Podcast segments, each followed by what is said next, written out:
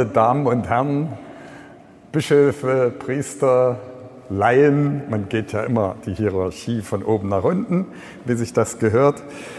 Mein Vortrag wird lauten Umänderung der Denkart, Mission angesichts forcierter Säkularität. Äh, ich habe dazu auch Folien, die ich zeige, aber falls Sie die Folien nicht sehen können, ist es kein Drama. Es sind dort keine so wahnsinnig wichtigen Informationen drauf, dass es nicht auch ohne das ginge. Es wird noch ein bisschen geschoben, weil das Format nicht so ganz auf die Leinwand passt. Aber wir können trotzdem schon mal beginnen. Als forcierte Säkularität hat die Leipziger Religionssoziologin Monika Wohlrab-Saar die Situation hier in den neuen Bundesländern bezeichnet. Äh, ganz schnell dazwischen, wenn Sie mich schlecht verstehen, beide Arme hochheben denn es ist natürlich witzlos, einen Vortrag zu hören, den man nicht versteht. Was haben Sie für ein Problem? Ja, dann sitzen Sie falsch. In dieser Ecke hört nichts. Da sind noch Plätze. Da sind noch Plätze. Offensichtlich ein toter Winkel. Wie Sie auf der Karte sehen können, unterscheidet sich bis heute unsere Region von den alten Bundesländern. Das haben die letzten Landtagswahlen gezeigt. Aber nicht nur im Wahlverhalten, sondern diese Gegend ist auch am weitesten fortgeschritten im Religionsrückgang. 70 bis 80 Prozent der Bevölkerung, Stadt und Land umfassend, fühlen sich keiner Konfession zugehörig Sie gelten also als konfessionsfrei oder, wie die Fachleute sagen, als religiös indifferent. Forciert kann man diese Säkularitäten nennen, weil sie Ergebnis zweier Säkularisierungswellen ist. Einerseits aus dem Westen kommend, die kulturelle Säkularisierung, die man so salopp als Zeitgeist bezeichnen kann, der ja der Religion im Allgemeinen und dem Christentum im Speziellen Schwierigkeiten macht. Und andererseits aus dem Osten kommend der politische Druck, der schon in der Nazizeit beginnend und dann besonders natürlich unter dem Markenzeichen Marxismus-Leninismus die Christen in dieser Region zusätzlich bedrängte und dezimierte. Und das ist eine toxische Mischung. Die hat zu einer Situation geführt, wie wir sie hier vorfinden. Details brauche ich, glaube ich, hier niemanden im Raum zu beschreiben, der aus Ostdeutschland angereist ist. Damit den Anwesenden aus den alten Bundesländern aber nicht zu wohl wird, der Westen holt auf, war das Verhältnis bei den Prozentzahlen der Konfessionslosen kurz nach der Wiedervereinigung 73 zu 11 war es 20 Jahre später schon 78 zu 31 und die Tendenz ist steigend. Diese Situation ist für die christliche Verkündigung total neu. Noch nie in seiner 2000-jährigen Geschichte ist das Christentum auf eine Kultur getroffen, die weitgehend ohne Religion oder Religiosität ist. Immer waren religiöse Vorstellungen verbreitet, die Anknüpfungspunkte für diese Botschaft boten. Vorstellungen, die dann gereinigt oder auch bekämpft worden sind. Bonifatius konnte in der Mitte Deutschlands eine heilige Eiche umsägen, um dem Sieg des Christentums Nachdruck zu verschaffen. Was wollen Sie hier in Ostdeutschland umsägen? Außerdem hat sich, jetzt geht schon los, Moment, Jetzt, das war der Bonifatius mit der heiligen Eiche. Außerdem hat sich inzwischen eine solche Vielfalt von Lebenseinstellungen etabliert, dass der Religionswissenschaftler Charles Taylor sie mit einer Sternexplosion, einer Nova, vergleicht. Was im 19. Jahrhundert in den Eliten begann, dass es Materialisten und Traditionalisten, Nihilisten, Romantiker, Monarchisten, Sozialisten, und so weiter gab, während ja die volkskirchliche Basis noch weitgehend intakt und homogen blieb, das hat sich inzwischen bis an die Küchentische und auf die Familientreffen ausgebreitet. Eltern können auf die Einstellung ihrer Kinder zu Glauben, Familienbild, Freizeitvorlieben nicht mehr nachvollziehen. Enkel verstehen die Welt ihrer Großeltern nicht mehr. Wie essen und wohnen Kinder, ja oder nein? Wie leben oder sterben? Fachleute sprechen von einer Vielfalt existenzieller Kulturen. Und diese Entwicklung ist nicht zurückzudrehen. Im Gegenteil, sie findet inzwischen sogar in jeder und jedem von uns selbst statt. Die anderen sind immer präsent. Bei allem, was mir wichtig und heilig ist, weiß ich, das sehen andere anders. Und so wohnt in jedem Christen inzwischen auch ein kleiner Atheist. Man switcht zwischen den verschiedenen Lebenseinstellungen hin und her, je nach Umständen und je nach Lebensabschnitt. Das war früher in den traditionell geprägten volkskirchlichen Regionen nicht so, wo man selbstverständlich katholisch oder evangelisch war. Und die Supernova erfasst inzwischen auch andere religiöse Kulturen, wie zum Beispiel die Muslime. Was sich deshalb als erstes nahelegt, ist ein Nostalgieverbot. Sicher war es früher schöner und geordneter, alle Kinder katholisch verheiratet und alle Enkelkinder getauft. Die Jugendgruppe florierte, die Kirche war voll, jedes Dorf hatte einen Pfarrer. Aber das ist vorbei und kommt aller Voraussicht nach nicht wieder. Das heißt nicht, dass man diese Erinnerungen verdrängen oder die Tradition kappen soll. Das wäre ja für das Gottesvolk tödlich, das sich ja auf mindestens dreieinhalbtausend Jahre stützt und eine sehr alte Bibel hat. Aber wehe, wenn wir uns in der Vergangenheit wieder einzurichten versuchen. Wer die Hand an den Flug legt und wehmütig zurückschaut, taugt nicht für das Reich Gottes. Wir sind ohne Zögern bereit, schrieben 1996 die französischen Bischöfe an ihre Gläubigen, uns als Katholiken in das kulturelle und institutionelle Gefüge der Gegenwart, das vor allem durch Individualismus und Laizismus gekennzeichnet ist, einzubringen. Wir lehnen jede Nostalgie nach vergangenen Epochen ab, in denen angeblich das Prinzip der Autorität unangefochten galt. Wir träumen nicht von einer unmöglichen Rückkehr zur sogenannten Christenheit. Man kann es auch mit dem Pastoraltheologen Rainer Bucher so sagen. Gegen die Realität hilft kein Wünschen. Sie stellt Aufgaben. Also, These 1. Wir stehen in einem Umbruch, der mit dem der Reformation vergleichbar ist. Und da meine ich weniger die derzeitigen Strukturreformen in der Kirche oder alle Diskussionen, die mit dem synodalen Weg zusammenhängen, so wichtig das alles sein mag, sondern ich meine, die Kirche muss sich in dieser neuen, weitgehend religionsfreien Umgebung zurechtfinden. Und sie wird sich dabei verändern müssen. Denn wenn wir ehrlich sind, die Situation erzeugt viel Ratlosigkeit, obwohl die Ausgangslage der forcierten Säkularität schon länger bekannt ist. Noch nie ist so viel intellektuelle und personale und institutionelle Manpower in die kirchliche Verkündigung inklusive religiöse Erziehung und liturgische Erneuerung gesteckt worden, wie in Westeuropa in den letzten 150 Jahren. Die theologischen Institute und die Ordinariate waren und sind doch nicht faul. Die Pastorale ist ja ein Teil dieser Bemühungen. Aber noch nie war das Ergebnis so dürftig wie in den letzten 150 Jahren. Und das gibt doch zu denken.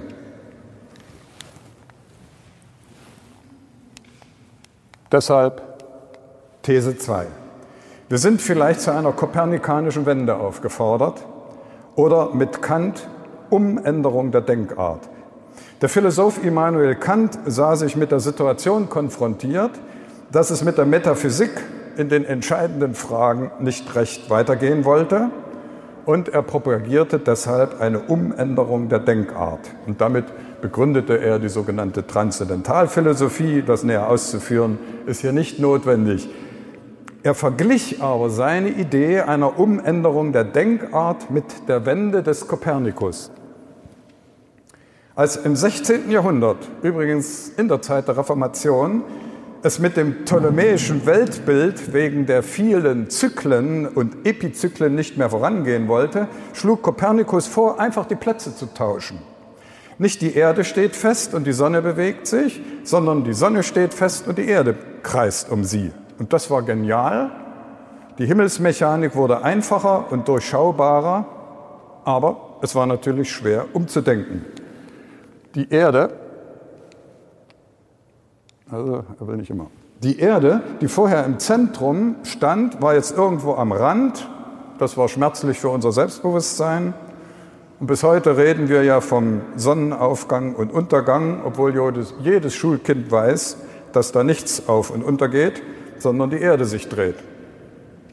Was also würde passieren, wenn wir bei unserem Nachdenken über eine Pastoral der Zukunft einen ähnlichen Platztausch vornehmen? Und wie könnte der aussehen? Jetzt kommt eine wichtige Vorbemerkung. Eine Umänderung der Denkart ist schwer. Man kann den Geist nicht umschalten wie ein Getriebe. Wer ein krummes Holz gerade biegen will, muss nach der anderen Seite überziehen. Das wusste schon der alte Aristoteles. Wenn wir also unsere Denkweise, unsere Perspektive ändern wollen, dann müssen wir notwendig ins Gegenteil überziehen. Und das werde ich im Folgenden ich werde einige Blickwinkel überbetonen. Aber anders geht es meiner Ansicht nach nicht. Und wahrscheinlich tut es wahrscheinlich und wahrscheinlich tut es manchmal weh. Wie also könnte eine Umänderung der Denkart aussehen? Zum Glück fordert uns unser eigener Glaube ständig dazu auf, wenn wir in die Bibel schauen. An einer zentralen Stelle im Lukasevangelium einigt sich Jesus mit einem Gesetzeslehrer sehr rasch was zusammen mit dem Gebot der Gottesliebe das wichtigste Gebot ist, du sollst deinen Nächsten lieben wie dich selbst. Bekanntlich stellt der Gesprächspartner daraufhin die Frage, und wer ist mein Nächster? Worauf Jesus das bekannte Gleichnis vom barmherzigen Samariter erzählt. In aktuellen Predigten wird zumeist darauf hingewiesen, dass nur wer sich selbst liebt, seinen Nächsten lieben kann. Das ist psychologisch sicher gut beobachtet, aber vermutlich nicht der Witz dieser, dieses Lehrgesprächs, sonst wäre es nämlich anders verlaufen. Denn der Gesetzeslehrer und auch wir haben wahrscheinlich als Ausgangspunkt folgende Vorstellung. Meine Nächsten, das sind die Familienangehörigen, Familie geht vor allem. Da sind sich bis heute Christen und Nichtchristen, Glaubende und Religionslose einig. Familie ist der höchste Wert. Manche behaupten sogar, es sei ein zentraler christlicher Wert. Dann kommen die Freunde und die näheren Bekannten, dann kommt alles Übrige. Politik kommt übrigens in der Werteskala immer ganz am Ende zusammen mit Religion. Zumindest hier in Westeuropa gilt das und das ist egal, ob es Christen sind oder Konfessionslose. Und ähnlich baut sich unser Kirchenverständnis auf.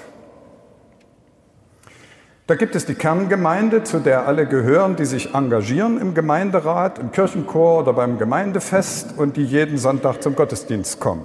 Das sind dann sozusagen unsere Nächsten. Dann kommen weiter weg die, welche ab und zu sonntags in der Kirche erscheinen, dann die, die nur zu Weihnachten zu sehen sind oder bei der Erstkommunion und bei der Firmung. Und dann gibt es die Fernstehenden, die wir im dritten Hochgebet eigens erwähnen, erhöre die Gebete der hier versammelten Gemeinde und führe zu dir auch alle deine Söhne und Töchter, die noch fern sind von dir. Das Bild, das hier gezeichnet wird, ist verführerisch. Die Nähe zur Kerngemeinde bestimmt demnach weitgehend auch die Nähe zu Christus. Missionarische Pastoral, so denken wir, hat deshalb die Aufgabe, die Fernen in die Nähe zu ziehen, erstmalig oder, wenn sie sich entfernt haben, wieder. Ist das falsch? Sicher nicht. Aber ich wiederhole es, bis auf Ausnahmen funktioniert dieses pastorale Programm einfach nicht oder nicht mehr. Und das gilt bis in die eigene Familie hinein, wie wahrscheinlich manche wissen. Irgendetwas stimmt hier also nicht. Umänderung der Denkart. Gefragt ist ein Perspektivwechsel.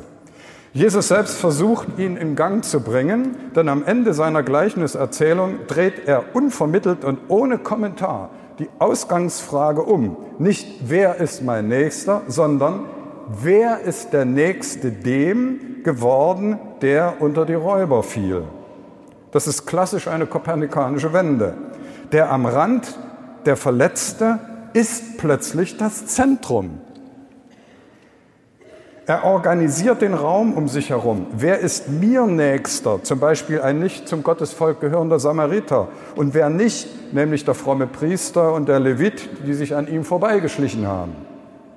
Nicht der am Rand muss sich also in die Nähe bewegen, sondern die, welche zur nächsten Liebe aufgefordert sind und die der Verletzte gleichsam an sich zieht.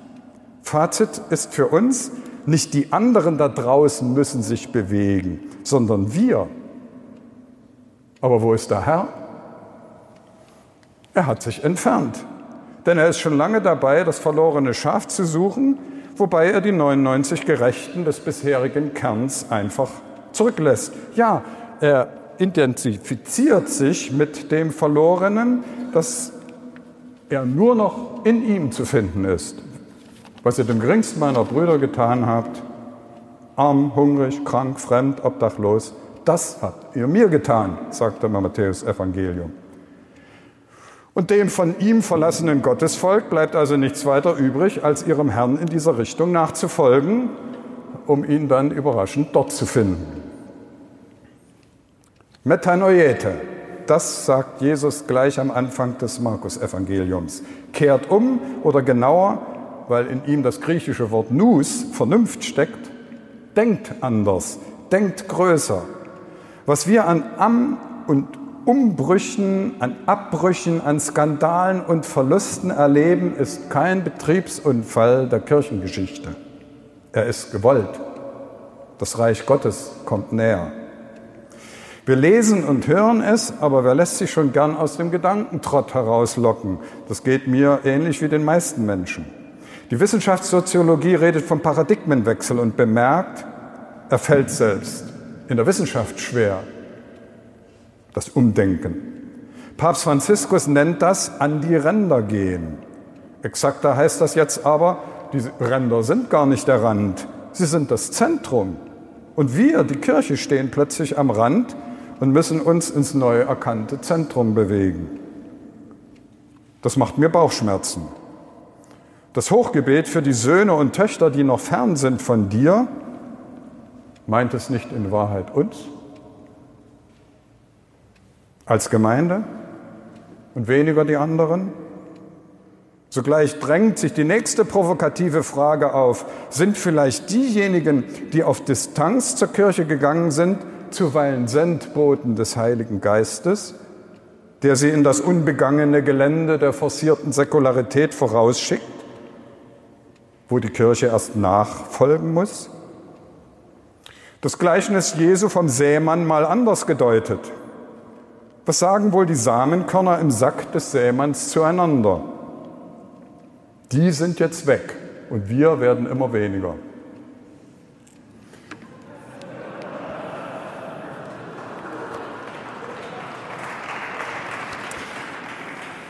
Passen Sie auf, das ist jetzt, da ist leicht gelacht, aber denken Sie drüber nach. These 3.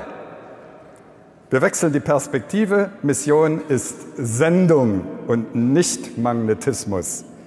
Das zu sagen ist einfach zu denken, aber umzusetzen, das fällt uns schwer. Das fällt mir auch schwer. Bitte Prüfen Sie Ihre Vorstellungen von Pastoral. Prüfen Sie die Strategiepapiere und Zukunftsgespräche, ob Sie nicht eher das ekklesiozentrische Modell vor Augen haben. Mission ist Mitgliederwerbung. Darauf richten sich unsere Anstrengungen. Mission heißt aber vom Wort her Sendung. Und das ist zentrifugal und geht nicht nach innen. Plötzlich liest sich der Missionsbefehl am Ende des Matthäusevangeliums anders. Darum geht zu allen Völkern und macht alle Menschen zu meinen Jüngern, tauft sie auf den Namen des Vaters und des Sohnes und des Heiligen Geistes und lehrt sie alles zu befolgen, was ich euch geboten habe. Heißt es dort bekanntlich. Erstens machen wir das kaum und zweitens funktioniert es meistens nicht. Umänderung der Denkart ist also nötig und schon liest sich der Text anders macht sie zu meinen Jüngern, meint eigentlich nach Auskunft der Fachleute, nehmt alle Völker als Schüler an und weniger macht sie zu Kirchenmitgliedern. Und der Taufbefehl? Natürlich ist er wichtig und richtig. Niemand kommt, egal von, niemand, der egal von wo kommt, sei ausgeschlossen. Aber wie kommt es dann, dass der größte Volksmissionar aller Zeiten, Paulus, gleich am Anfang seines ersten Briefes nach Korinth betont, Christus hat mich nicht gesandt zu taufen, sondern das Evangelium zu verkünden. Letzteres scheint also das Entscheidende zu sein. Und das unterstreicht auch eine andere Missionsgeschichte, nämlich die Aussendung der 72 Jünger. Der Befehl lautet, die Ernte ist groß, aber es gibt nur wenig Arbeiter. Bittet also den Herrn der Ernte, Arbeiter für seine Ernte auszusenden. Geht, ich sende euch wie Schafe mitten unter die Wölfe. Wenn ihr in ein Haus kommt, so sagt als erstes Friede diesem Haus. Heilt die Kranken, die dort sind, und sagt den Leuten, das Reich Gottes ist euch nahe. Ernte, nicht Aussaat ist das Thema. Ernte sieht und sammelt ein, was schon gewachsen ist. Jesus hat ja auch Fischer berufen, welche die zu fangenden Fische nicht selbst in den See gesetzt haben. Sie sind die Fachleute, sie zu finden und sozusagen abzuernten. Wo also, so muss missionarisch gefragt werden, ist die große Ernte von heute hier in Ostdeutschland? Das Reich Gottes ist doch schon nahe, sagt der Text, und wird nicht erst von den 72 zu den Leuten gebracht. Die Leute wissen es nur nicht. Und wir sehen es oft nicht. Das Evangelium sagt nichts davon, dass nach abgeschlossener Mission mehr als 72 Jünger zu Jesus zurückkamen.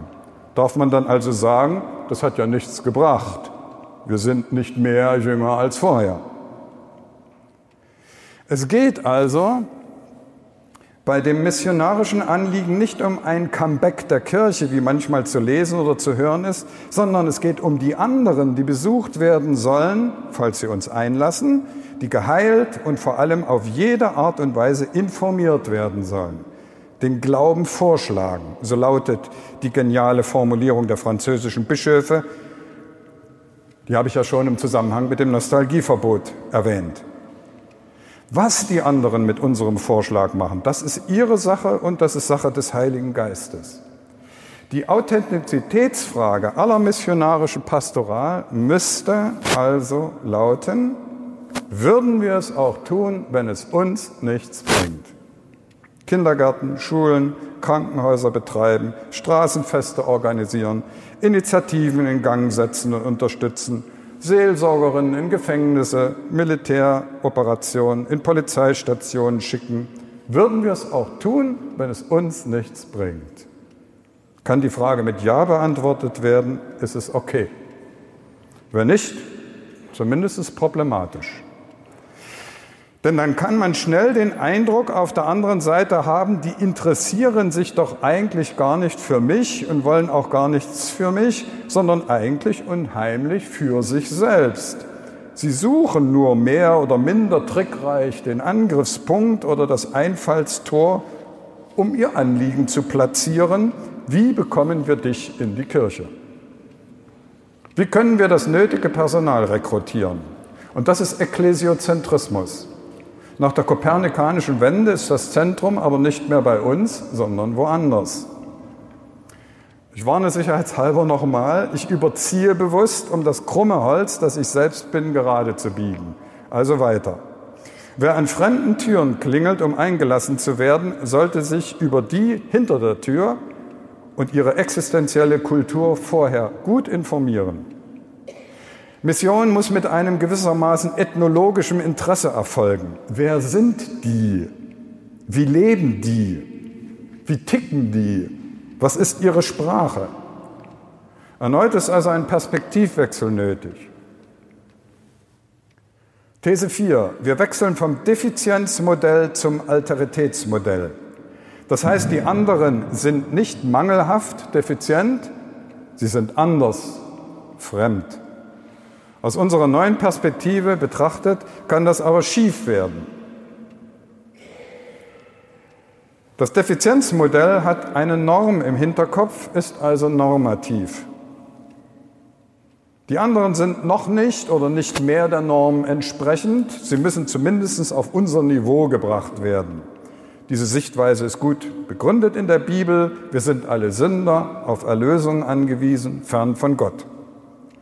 Das Defizienzmodell zwingt sich unserem Denken förmlich auf, weil wir ständig mit Verneinungen arbeiten und sagen, was die anderen nicht sind. Atheistisch, konfessionslos, ungläubig, sie gehen nicht mehr in die Kirche und so weiter. Der Nachteil des Modells ist aber, wir kommunizieren nicht mehr auf Augenhöhe. Die missionarische Initiative kommt von oben.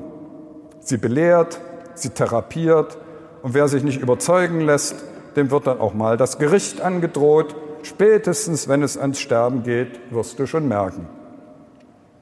Noch kurioser wird es, weil auch die andere Seite ein Defizienzmodell hat. Ihr Christen seid sonst ganz normale Menschen, aber eben doch nicht auf der Höhe der Zeit, also unnormal, noch irgendwie infantil, unaufgeklärt. Ihr braucht eben noch einen Gott zur Krisenbewältigung. Das muss eben aufgeklärt, belehrt, therapiert und vielleicht auch mit ein bisschen Druck nachgeholfen werden. Man kann sich ausrechnen, wie eine Kommunikation aussieht, wo sich beide Seiten wechselseitig unterstellen, mangelhaft zu sein. Loriot hätte seine Freude daran. Das Alteritätsmodell dagegen ist deskriptiv, es beschreibt, ohne zu werten. Was nun in Gang gesetzt wird, ist Neugier auf die jeweils anderen, auch wenn sie vielleicht fremd bleiben. Wie kann man so leben? Wie kann man so denken? Aber es ist respektvoll und wertschätzend. Beide Seiten treten in einen Dialog auf Augenhöhe. Und sie zielen nicht unbedingt auf Konsens, sondern sie halten den Dissens aus. Vielleicht sind am Ende beide besser belehrt, wo genau die Unterschiede liegen. Und das kann auch sehr produktiv werden. Schließlich hat ja keine der Seiten die Wahrheit für sich gepachtet, die sowieso immer größer ist als das, was du glaubst und denkst und als das, was ich glaube und denke. Klassische Bibelstelle dazu ist die vom Unkraut und Weizen. Sie mahnt ja zur Vorsicht bei allen Bewertungen. Wir könnten das Falsche ausreißen und das Falsche fördern. Wenn wir also die drei Felder betrachten, auf denen Kirche wirksam wird, Dienst, Diakonia, Verkündigung, Zeugnis, Liturgie, Rituale, dann müssen wir jetzt die Diakonie an die erste Stelle setzen. Und damit ist nicht nur karitatives Tun gemeint, sondern eine Grundhaltung. Der Menschensohn ist gekommen, um zu dienen, nicht um sich bedienen zu lassen. Kirche soll, und ich sage es so technisch, also zunächst ein Dienstleistungsunternehmen sein. Und wer sich als Dienstleisterin versteht, ist weniger in der Gefahr, von oben herab zu agieren, sondern eher von unten herauf. Wir 72 Jünger von heute sollen also höflich anklopfen und zuerst fragen, was kann ich für Sie tun? Und erst danach kommen Verkündigung, Zeugnis, Angebote von Gottesdienst und Liturgie. Alteritätsmodell heißt also ein beschreibend neugieriges Vorgehen. Und dann stellen wir etwas fest, was wir eigentlich zumindest in Ostdeutschland schon lange bemerken, aber meistens verdrängen. Auch ohne Gott lässt es sich gut und anständig leben. Den Konfessionslosen oder Religionsfreien, Bezeichnungen spielen jetzt keine Rolle, fehlt nichts. Zumindest empfinden sie im Durchschnitt nicht mehr oder weniger Mangel als auch wir Christen. Ohne Gott lässt es sich gut und anständig leben. Ich brauche das nicht näher auszuführen. Ich tippe nur einige Punkte an. Es gibt keinen außergewöhnlichen Verfall der Wertvorstellungen als Folge der Säkularisierung. auch wenn das gern behauptet wird. Wenn mal wieder die Zeiten beklagt werden und die Verhältnisse kritisiert werden. Es gibt keine wissenschaftliche Studie, soweit mir bekannt ist, die gravierende Unterschiede zwischen Christen und Konfessionslosen feststellt, wenn untersucht wird, was ist mir wichtig, was ist mir unwichtig. Viele sogenannte christlichen Werte sind inzwischen in der Gesellschaft so verankert, dass sie als humanistisch und vernünftig akzeptiert werden. Ob man dann auch danach lebt, das ist eine andere Frage, aber da sind wir Christen ja auch immer noch auf dem Weg. Die anderen haben auch eine stabile Feierkultur ohne Religion, wissen alle, Schulaufnahme statt Erstkommunion, Jugendweihe statt Firmung oder Konfirmation, standesamtliche Hochzeiten, weltliche Beerdigungen. Sie gestalten ihre Feste und ihre Freizeit auf ihre Weise. Sie gehen eben eher zum Fußball oder fahren in die Natur oder zu Freunden statt in den Sonntagsgottesdienst. Da fehlt nichts. Auch die sogenannten Grenzsituationen von Krankheit oder Tod sind kein Anlass zur Umkehr. Not lehrt nur diejenigen beten, die schon einmal beten gelernt haben. Und falls da plötzlich doch Sinnfragen aufbrechen oder sogar nicht religiöse Menschen anfangen zu beten, dann sagen sie oft, ich bin in einer solchen Situation nicht mehr normal. Normalerweise stelle ich mir nicht solche Fragen und normalerweise bete ich nicht. Ich muss also die Krise bewältigen, dann hört das wieder auf.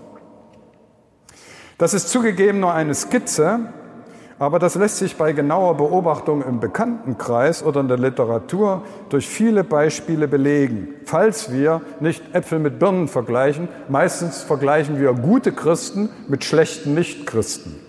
Und da sieht es natürlich dann anders aus. Die anderen machen das übrigens umgekehrt genauso. Die Frage lautet also jetzt, und sie wird uns zuweilen auch von den anderen gestellt, ja, warum und wozu seid ihr denn eigentlich Christen, wenn es auch ohne Gott gut und anständig funktioniert? Und wenn die Menschen auch als Ungetaufte in den Himmel kommen, was wir ja mit guten Gründen vermuten. Wir sind also nicht Christen, um unsere eigene Seele zu retten, sondern, um ein Wort von Augustinus abzuwandeln, mit euch bin ich Mensch, für euch und nicht für mich bin ich Christ. Ich überziehe hier etwas. Sie merken es sicher, aber wir sind ja dabei, eine kopernikanische Wende zu versuchen. Als Mensch unter Menschen agiere ich auf Augenhöhe. Als Christ agiere ich nicht von oben, sondern aus einer Diensthaltung heraus. Was kann ich für euch tun? Aus dem Geist des Evangeliums, aus meinem Glauben heraus. Und nicht zuletzt, was kann ich von euch lernen und empfangen? Jede Gemeinde müsste sich regelmäßig folgende Frage stellen. Würde unserem Ort, unserer Umgebung etwas fehlen, wenn wir nicht mehr da sind? Wenn ja, was? Wenn nein, dann wäre schleunigst umzukehren, denn wir sind doch für die da und nicht für uns. Deshalb meine letzte These. Wir benötigen eine Ökumene der dritten Art. Als Ökumene der ersten Art bezeichne ich die zwischen den Christen, als die der zweiten Art zwischen den Religiösen, meistens interreligiöser Dialog genannt, als Ökumene der dritten Art die zwischen Religiösen und Nichtreligiösen. Damit es nicht zu Missverständnissen kommt, wie ich schon manchmal bemerkt habe, eine kleine Erläuterung, das Wort ist keine christliche Erfindung.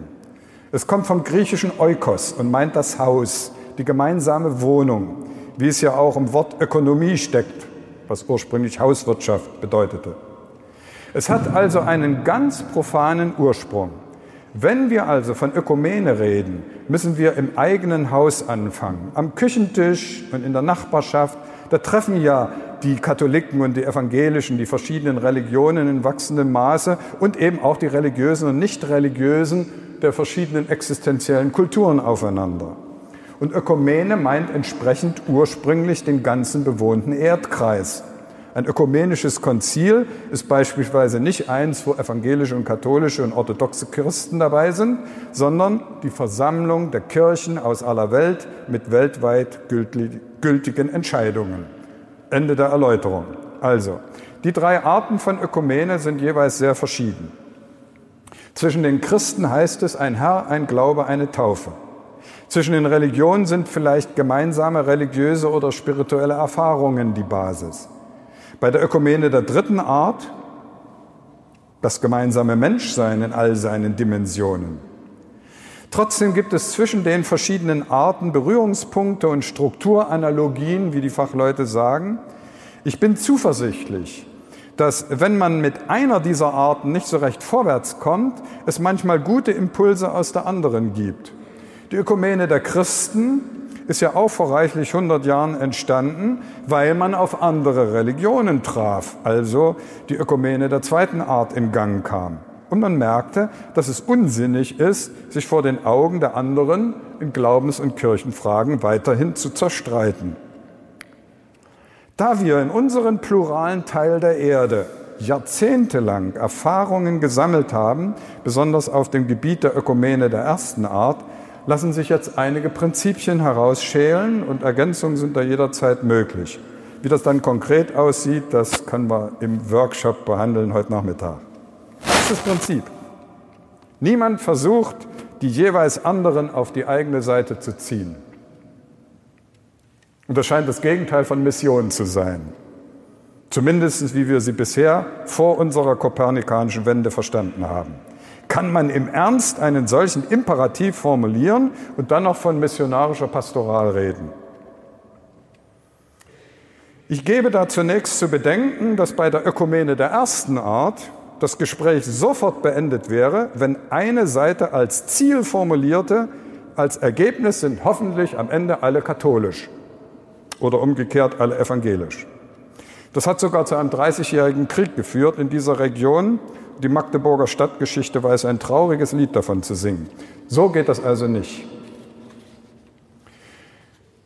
Und hat der Versuch, möglichst viele auf die eigene Seite zu ziehen, überhaupt jemals zwischen den Religionen funktioniert?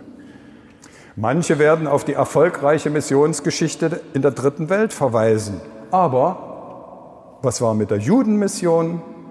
Wenig erfolgreich und inzwischen sogar als falscher Weg erkannt und offiziell beendet.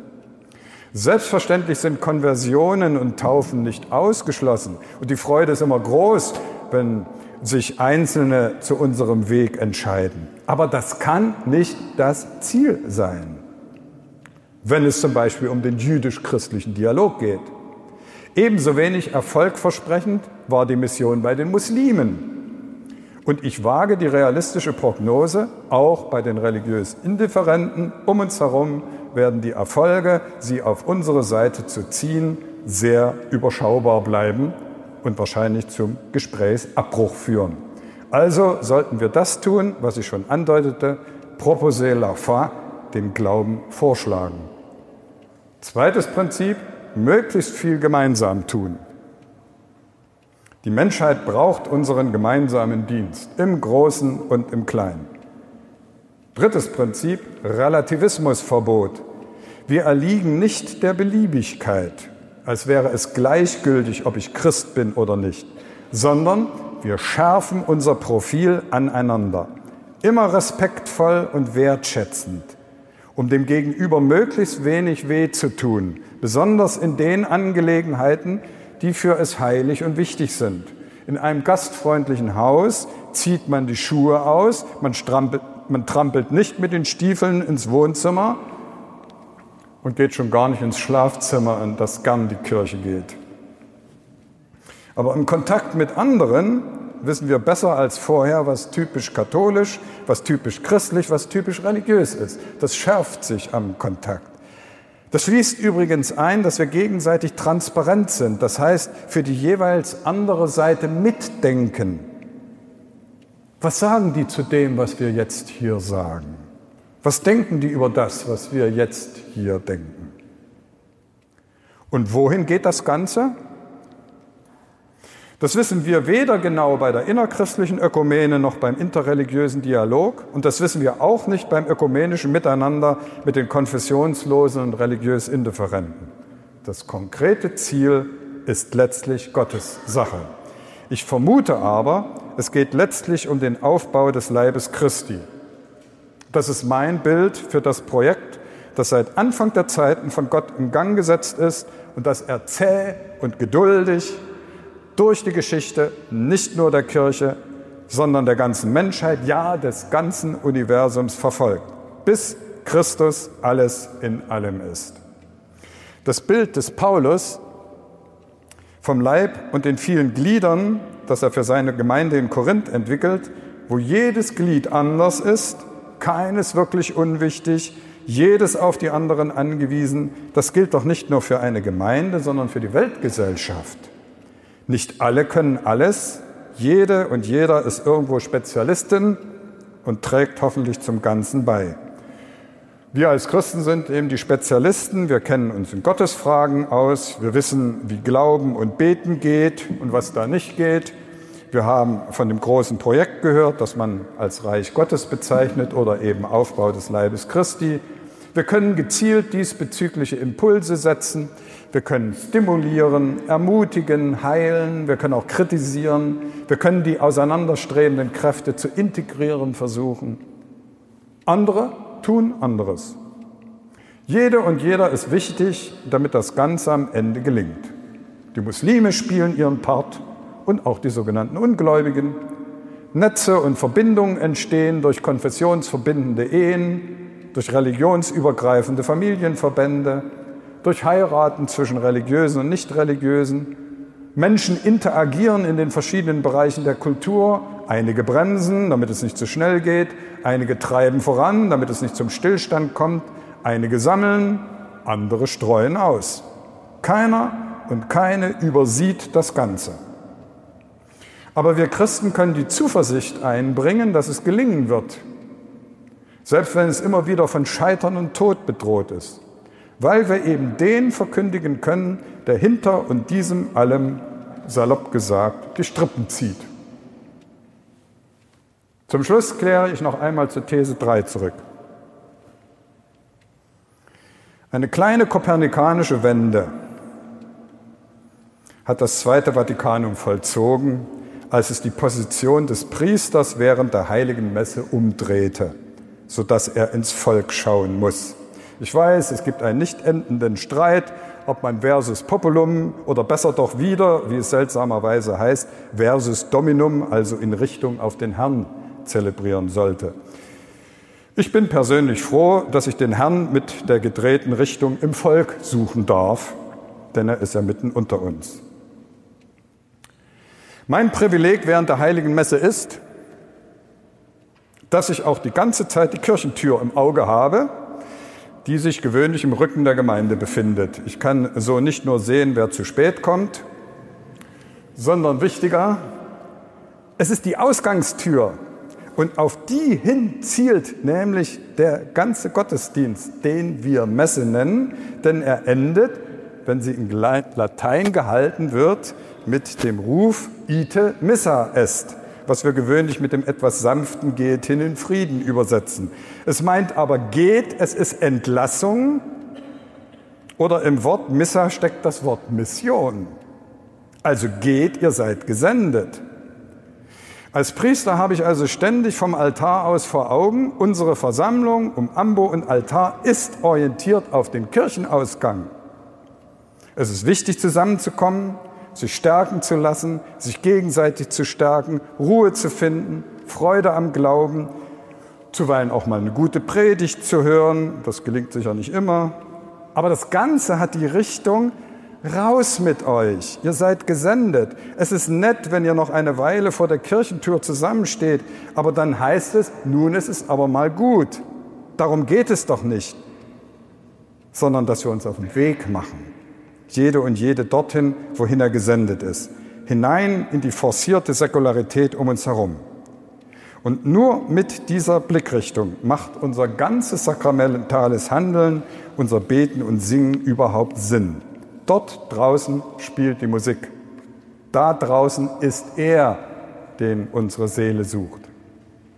Also folgen wir der Supernova. Folgen wir dem Heiligen Geist, der damals wie eine Bombe in den Abendmahlsaal einschlug, und die Apostel auseinandertrieb. Bis nach Rom, vielleicht sogar bis nach Indien. Ite Missa ist.